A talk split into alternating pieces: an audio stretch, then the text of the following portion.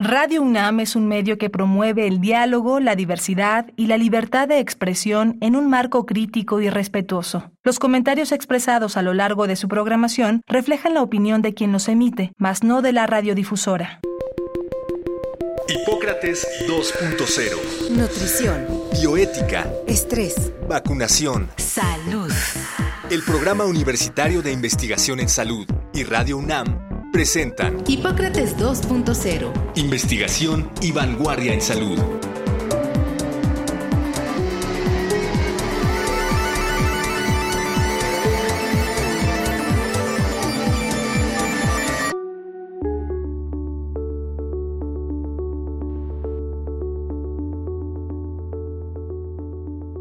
Hola, ¿qué tal? Bienvenidos a Hipócrates 2.0. Yo soy Mauricio Rodríguez. Como cada semana les doy la más cordial bienvenida. Agradezco que nos estén sintonizando aquí en Radio UNAM como, como todos los martes a las 6 de la tarde o en cualquier momento de los que pueden, en los que se meten a los podcasts y nos vuelven a escuchar también. Saludos al momento en el que estén.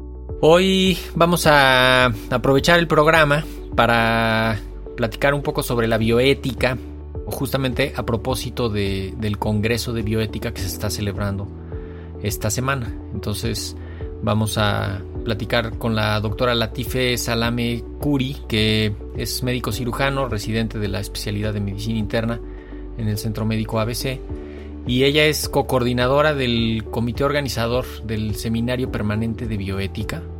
Pues lo primero que me queda es saludarte, Latife. Bienvenida a Hipócrates 2.0. Muchas gracias por aceptar la invitación y, te saludo desde donde estás haciendo tu, tu servicio social de la especialidad. Padrísimo, bienvenida. Hola, pues muchas gracias por invitar al Seminario Permanente de Bioética. Muchos saludos desde Cadereyta, Querétaro. Eh, hablo en representación de todas, bueno, de todos mis compañeros. Somos un gran equipo, entonces ahora me tocó a mí. Sí, equipazo. De hecho, ya, ya han estado acá en alguna otra ocasión para los que no les queda completamente claro qué es el Seminario Permanente de Bioética, ¿cómo les podrías dar una, una cápsula de presentación?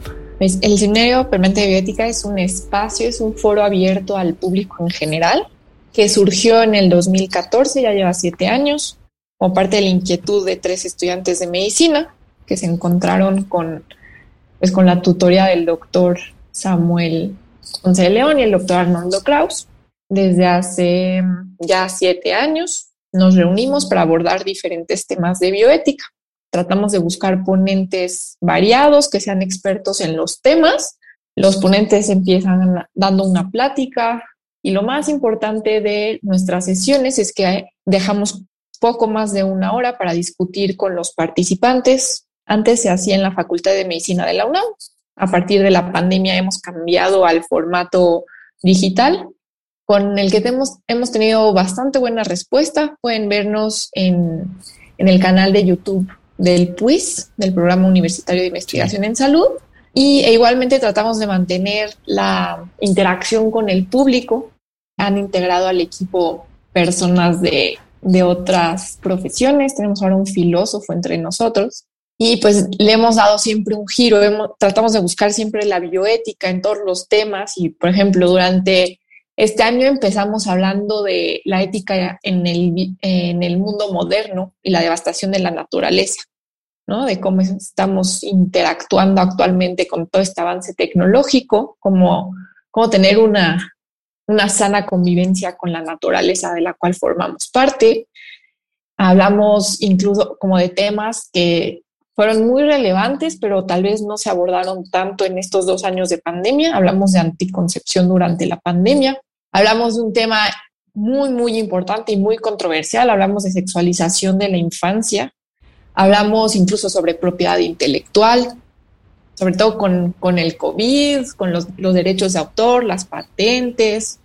hablamos eh, también de cambio climático y cómo afecta la migración y el movimiento pues, de las poblaciones y pues tiene una gran repercusión económica, ¿no? Como que siempre al final acabamos hablando de dinero, pero tiene una gran repercusión económica y en salud, ¿no? Parte de esta pandemia, mucho de la etiología se ha pensado que es pues por la, el mismo cambio climático, esta pandemia y muchas que vienen, cambio climático, cómo ha cambiado no solo la migración de los humanos, la migración de las especies, la interacción de las especies con el ser humano.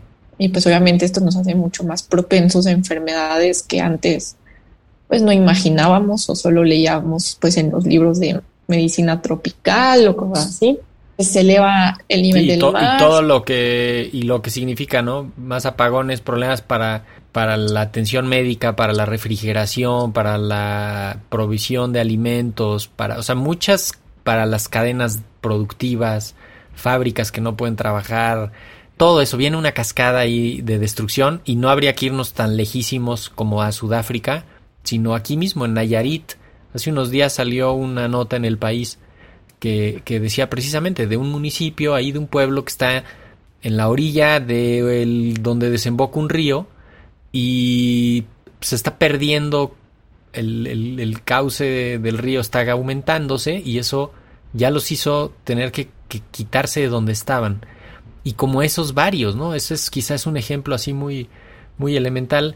En parte, pues porque está lloviendo más fuerte, porque se talan los, los bosques y baja más agua y no se absorbe bien y entonces ahí se modifica y es toda una cadena, ¿no? Lo del, lo, del el cambio climático, no sabes ni dónde empieza ni dónde termina, pero ahí estamos adentro. En fin, vamos a detenernos un poquito con lo del Congreso de Bioética de este año. Cuéntanos cuándo, dónde, qué, de qué se va a tratar. Pues este es el ¿Quién va a cuarto congreso que hacemos ya llevamos cuatro años consecutivos haciéndolo. Igual los primeros años tuvimos la fortuna de hacerlo en vivo. Nos prestaban el gran auditorio Raúl Fournier en la facultad y teníamos muy, muy buena, pues un gran público. Eh, desde el año pasado es en línea, es el segundo año que lo hacemos en línea, va a ser el 24, 25 y 26 de noviembre, ya próximamente, unas cuantas semanitas. El acceso es completamente libre, no se necesita ningún tipo de preregistro. Les dije, entran a la página de YouTube del PUIS y ahí directamente van a poder ver los videos. Además, cabe mencionar que tanto los videos del seminario, todas las sesiones mensuales, como el congreso, se guardan en la página de YouTube del PUIS, las pueden volver a ver después. Sí. Y sí, sí damos, hacemos un formulario de, em, como de inscripción en cada sesión y a quien sintonice al menos cuatro de las seis sesiones en total que va a tener el Congreso eh, será acreedor a una constancia. Pues ahora la pandemia los obligó a esconderse en, las, en, los formatos virtuales, pero también eso enriquece porque se conectan a veces más gente, la interacción puede ser más amplia, ¿no? Que cuando solo los que van son los que los que tienen ahí chance de participar o a veces pues, en esta ciudad caótica o en situaciones como la que estás ahorita tú, por ejemplo, que estás en, en un lugar fuera de la ciudad haciendo tu servicio o trabajando o haciendo otra cosa y te puedes conectar y vamos, eso es una invaluable, ¿no? La, participación a distancia. Claro, son las ventajas. Ya, tenemos público de muchísimos estados de la República, incluso de otros países, que ya son como un público constante de, del seminario.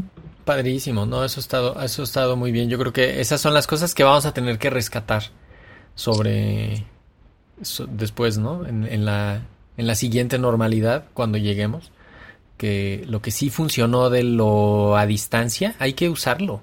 Hay que, estas sesiones, ¿no? Sobre todo en un país tan grande, tan, en una ciudad tan complicada de, tráfico y de espacios, eh, lo, virtual conecta y en este tipo de eventos me, parece que resulta súper útil. 24, 25, 26 de noviembre, em, el tema central que es eh, violencia y bioética. Así es. Y se me olvidó la hora, empezamos a las 5 de la tarde, es de 5 a 7 también. No es muy largo para mantener la atención en línea de las personas. El tema es la violencia, exactamente, pero es algo que nos pues inquieta mucho, cómo han aumentado las violencias, son muchos diferentes tipos de violencias, tal vez en los últimos años, y vamos a abordar pues un poquito de todas ellas. Vamos a tratar de abordar temas muy diversos, como desde el sistema de justicia, el sistema punitivista y el sistema restaurativo. Vamos a tener a la doctora Alma Eunice Rendón de Agenda Migrante. Y vamos a hablar un poquito de, datos, de recolección de datos en derechos humanos. Vamos a tener una organización que se llama Data Cívica, que van a estar con nosotros. Vamos a hablar obviamente de violencia em, sexual y violencia. A propósito, perdón, a propósito de, de datos, la pandemia también reveló esa, esa gran necesidad de tener gente eh, independiente, con capacidad de análisis de datos, con capacidad de procesamiento de datos. La pandemia ha generado muchísimos datos y, y a veces pues uno pensaría en que todos los va a interpretar y los va a utilizar el que está manejando la, la, epidemia o la emergencia, pero, pero ha quedado de manifiesto que es absolutamente necesario que haya miradas externas y procesamiento externo de los datos y, que incluso se aporten eh, interpretaciones diferentes, ¿no? Yo creo que, que, ver también los, lo de los datos, hay que, hay que pensar en eso, en todo lo que detonó la, la pandemia. Claro, el Big Data siempre ha sido un tema como que nos ha inquietado mucho en, el, en el equipo del seminario. Siempre pues el manejo de datos, el que quien posea los datos posee el poder, ¿no? Hoy en día realmente es algo muy importante. Sí, sí, sí. También van a platicar sobre violencia sexual, violencia obstétrica, eh, trabajo doméstico y derechos laborales. Ahí importantísimo, un recuento un poco de, de, de qué tanto éxito ha tenido, ¿no? Esta modificación eh, legislativa de, pues de que tienen que estar en, el, en la seguridad social los y las trabajadoras domésticas, de que ya hay un formato para eso, ya hay una posibilidad para eso. Eh, me imagino que, que, parte de los derechos laborales que, que, se pueden, pues se va, se va a abordar ahí el tema. Eh, ¿Qué más? Violencia en trabajadores de la salud. Que, Un tema importantísimo. Está con nosotros el doctor Urito Ruco, que es, él es infectólogo, pero recientemente participó en la realización de un documental que se llama Resiste Residente, que justamente habla, pues, un poco sobre esta violencia, el, el estado laboral de los residentes en nuestro país, ¿no? Y en general pues de los médicos, de los trabajadores de la salud, enfermeras, todo el mundo que está en un hospital, enfermeras enfermeros. Vamos a hablar de eso. Vamos a hablar eh, también de un tema bien importante que a, mi parecer, que es la nueva intolerancia. El doctor Raúl Trejo del Instituto de Investigaciones Sociales de la UNAM va a estar con nosotros. Este es un tema que hoy en día pareciera que ya no puedes estar en desacuerdo con nadie, ¿no? Porque automáticamente te, como que tienes que cuidar ya muchísimo tus opiniones, tus palabras y creo que eso limita bastante el diálogo, limita bastante la discusión de diferentes temas. Sí. Y hay una, en esto hay, hay también un, pues hasta cierto punto un efecto negativo de, de tantos canales de comunicación que hay eh, y de pronto entonces, pues eso, mejor la gente se reserva y, se mantiene como muy al margen porque lo que digas en Twitter, en el contexto de Twitter, eh, puede ser usado en tu contra en Facebook, lo que digas en Facebook pueden usarlo en, tu evaluación de tu desempeño académico, este, lo que digas en un video de alguien en, en una reunión o una participación en un congreso o lo que sea, de pronto como que se se puede sacar de contexto muy fácilmente y eso, pues eso también, ahora sí que, hace que la gente se reserve mucho, además de esta polarización, de que tenemos una cultura de polarizar eh, y, hay un efecto ahí de que todo se busca polarizar y entonces eso no conduce a nada, ¿no? Y al final termina la gente pues, sí, simplemente diciendo, no, pues yo no le entro, ¿no? Claro. Sí, y justamente con esa, con esa plática terminamos y un temita más que se me olvidó es, obviamente, pues no podemos dejar de hablar de discriminación por orientación sexual, ¿no? Y violencia en cuanto a orientación sexual e identidad de género. Y estos, estos van a ser, van a ser nuestras ponencias de, estos tres días de congreso. Esperemos Así es, miércoles 24 de noviembre, mañana mismo, Jueves 25, viernes 26, de 5 a 8. Conéctense al canal de YouTube del PUIS. Métanse a cualquier buscador, pónganle YouTube puis.unam y ahí van a, van a encontrarlo.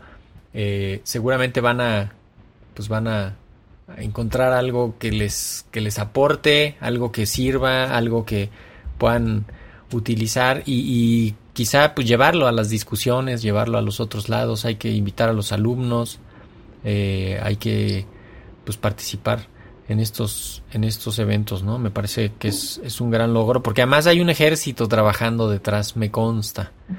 Eh, muchas personas hacen posible el seminario y, ahora el congreso pues, se super este, aplican para que salga el, el congreso de bioética, ¿no?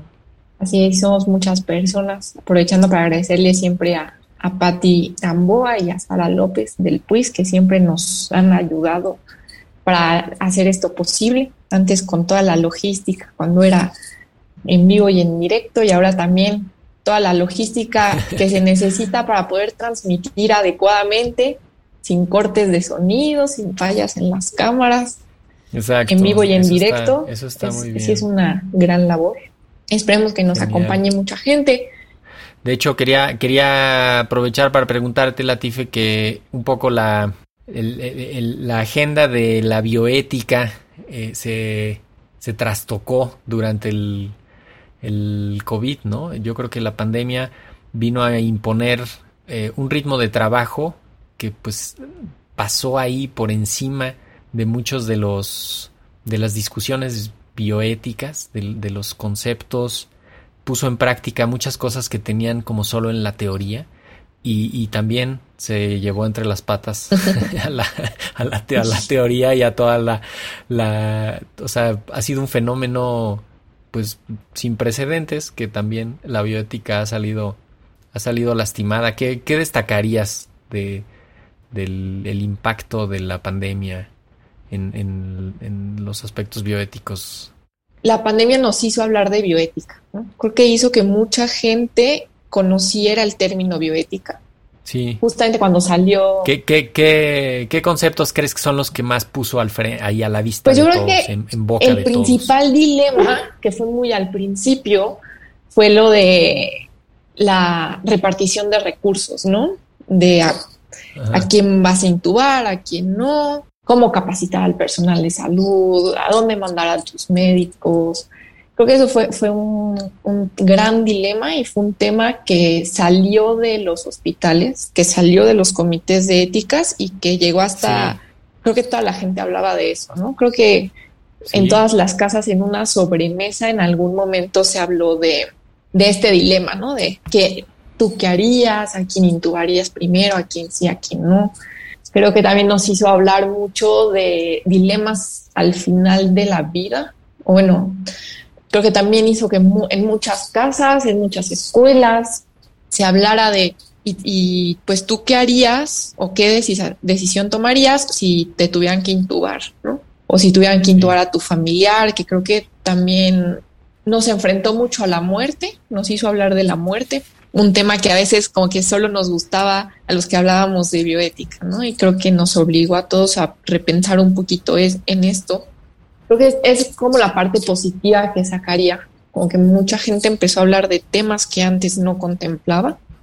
Tal vez un poquito en lo negativo es que pues todavía no contamos con suficientes bases para tener una, dis una discusión bien argumentada. ¿no? Todavía creo que nos guiamos sí. mucho por opiniones y pues para eso es el seminario ¿no? y muchas otras. Perdón, creo que el, justamente un esfuerzo muy importante para que se hizo, como dices al, al, principio de la primera ola, fue contar cuando menos con, con algunos lineamientos técnicos, con algunos eh, criterios para, para, proceder.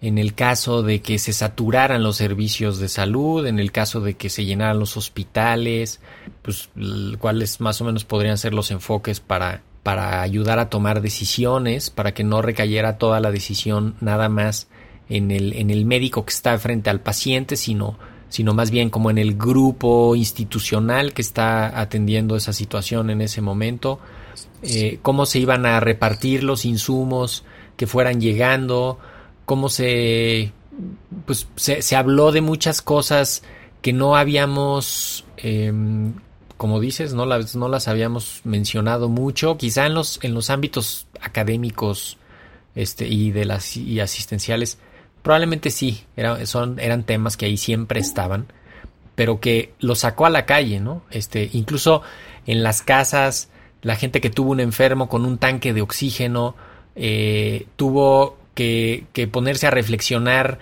qué pasaba si, si no regresaba ese tanque de oxígeno después de usarlo, eh, qué pasaba si compraba cosas que no necesitaba, ¿no? Que podían desabastecer las farmacias, desabastecer todos los insumos que se, que se iban necesitando y cómo pues todos teníamos ahí un compromiso para que no se desequilibrara.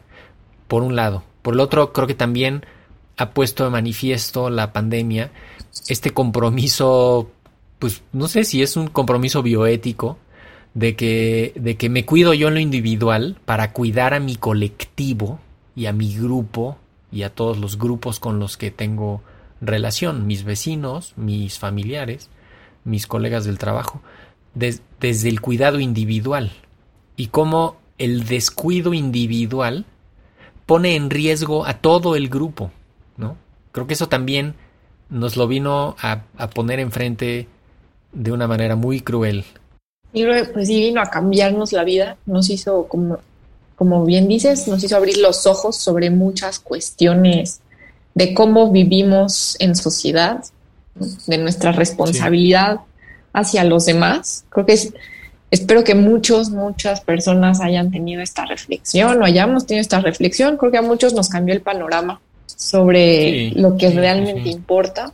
Y esto que no se pierda, ¿no? Que no se nos olvide que hace ya hace casi dos años estuvimos en una crisis muy fea. Este, espero que no se nos olvide, en nuestro día a día, ¿no? Sobre cómo actuamos con los demás. Sí, yo creo que yo creo que va a quedar ahí una yo creo que hay una una impronta y el otro día Juan Villoro escribía sobre quiénes quiénes van a escribir sobre la pandemia y, terminaba como cayendo en que pues, van a ser los infantes, ¿no? Los, los niños chicos, las niñas que están ahorita, que están viendo todo lo que está pasando y en unos años van a empezar a, a escribir, ¿no? Quizá algo como lo que Luego vimos después del terremoto de 85 que luego ya hubo como una generación que lo, que lo habló y que lo, lo trajo así más a la luz. Quiero poner un tema para que con eso nos vayamos. Otro de los, de los, de los aspectos que han salido a flote, la mala distribución, la inequidad en el acceso a los insumos para el diagnóstico, a los tratamientos y lo más reciente a las vacunas. Vemos con, con, como en serio escenas dramáticas de países que ya están poniendo terceras dosis, que hay quien ya se habrá puesto más, o cuartas, gente en serio completamente desquiciada con ese tema. Y por el otro lado, países donde no han llegado. El otro día para una presentación saqué un dato de 79 países tienen habían aplicado hasta esas fechas, los primeros días de noviembre, menos de un millón de dosis. Imagínate de lo que estamos hablando, ¿no? Y otros que ya habían aplicado varios cientos de millones, entre eso, entre ellos México, que está en los primeros 10 países que más ha aplicado vacunas eh, en todo el mundo. Pero cómo eso no, o sea, eso en serio nos va a costar carísimo a todo el mundo, porque donde no haya vacunación, Seguirá habiendo casos graves, seguirá habiendo hospitalizaciones, seguirá habiendo contagios, seguirá habiendo variantes virales y seguirá el, problema de ahí hacia todos lados, ¿no? Yo creo que la equidad de la, en las vacunas ha sido pues uno de los, de los temas más fuertes en los últimos meses. Claro, la, inequidad en la distribución de recursos ha sido siempre un tema recurrente en el seminario. En estos últimos dos años justamente con el COVID. ¿Qué te digo yo que vengo de un hospital privado y ahora estoy pues en una pequeña ciudad en Querétaro, en un hospital general de la Secretaría de Salud? ¿Qué te voy a decir de la inequidad en la distribución de los recursos, ¿no? De esto vengo de un lugar donde afortunadamente hemos podido sacar pacientes después de meses y meses de estancia por COVID y sus complicaciones a un lugar donde, donde pues la gente se muere en sus casas, ¿no? Porque no, no hay, de repente no hay oxígeno o donde les cobran cantidades estratosféricas por recibir una atención a la que deberían, bueno, a la que tienen derecho y a la que no tienen acceso, ¿no? ¿No? Gente que hipoteca sus casas por, por poder pagar la atención a la salud, ¿no? Lo que cuesta mantener un paciente en terapia intensiva con COVID. Y como bien dices, no, está... la vacunación, pues, algo completamente injusto, ¿no? Que, como hay gente que tiene que estar peleando por una vacuna, hay países donde están regalando casi las vacunas, donde ya se hizo todo un turismo médico por las vacunas. Las tiraron porque se les caducaban. Y no quieren ponérselas. Muchos no se quieren vacunar, los que sí se vacunan se quieren poner más dosis como para compensar a los que no se vacunan. nadie, nadie los va a entender. Mutaciones espantosas en este virus que cada vez pega más fuerte. Les decimos entonces, vayan al, anótense al Congreso de Bioética, 24, 25, 26 de noviembre, métanse a la página del PUIS, puis.unam.mx, ahí se pueden eh, redirigir hacia la liga del Congreso de Bioética y pues ver las presentaciones y luego verlo ahí en el, en el canal de YouTube del PUIS. ¿Con qué te quieres despedir? Claro, se me olvidó un pequeñísimo detalle. Tenemos una página del Congreso Sí. Es justo a partir de ahí del quiz donde van a encontrar a todos nuestros ponentes, temas y también material de lectura con respecto a los temas que vamos a abordar. Sí. Pues te agradezco muchísimo, Mauricio. Está muy difícil de, perdón, está muy difícil de decirla para que la anoten sites.google.com. Tengo una más cortita. www.puis.unam.mx diagonal Congreso Bioética. Padrísimo. Pues Latife, muchísimas gracias por haber estado en Hipócrates 2.0. Muchas gracias a, ti. Seguir dando lata para hablar de estos temas que siempre son pues muy atractivos y que no hay que soltarlos porque si no se discuten, si no se ponen sobre la mesa, pues jamás se van a resolver y jamás se van a abordar. Muchas gracias por haber pues muchas gracias por el espacio. Un saludo. Y bueno, pues esto fue todo por hoy. Esperamos que se conecten mañana y pasado mañana y al día después al Congreso de Bioética. Yo soy Mauricio Rodríguez, esto fue Hipócrates 2.0. Acompáñenos la próxima semana y por lo pronto quédense en sintonía de Radio UNAM. Hasta la próxima. Agradecemos al doctor Samuel Ponce de León, coordinador del Programa Universitario de Investigación en Salud y coordinador académico de esta serie. El Programa Universitario de Investigación en Salud y Radio UNAM agradecen tu escucha. Te esperamos la siguiente semana para platicar sobre lo último en materia de salud e investigación en Hipócrates 2.0. Investigación y vanguardia en salud. Se despiden de ti en la producción Patti Gamboa, Héctor Castañeda y Alejandra Gómez. Hipócrates 2.0. Radio UNAM. Experiencia sonora.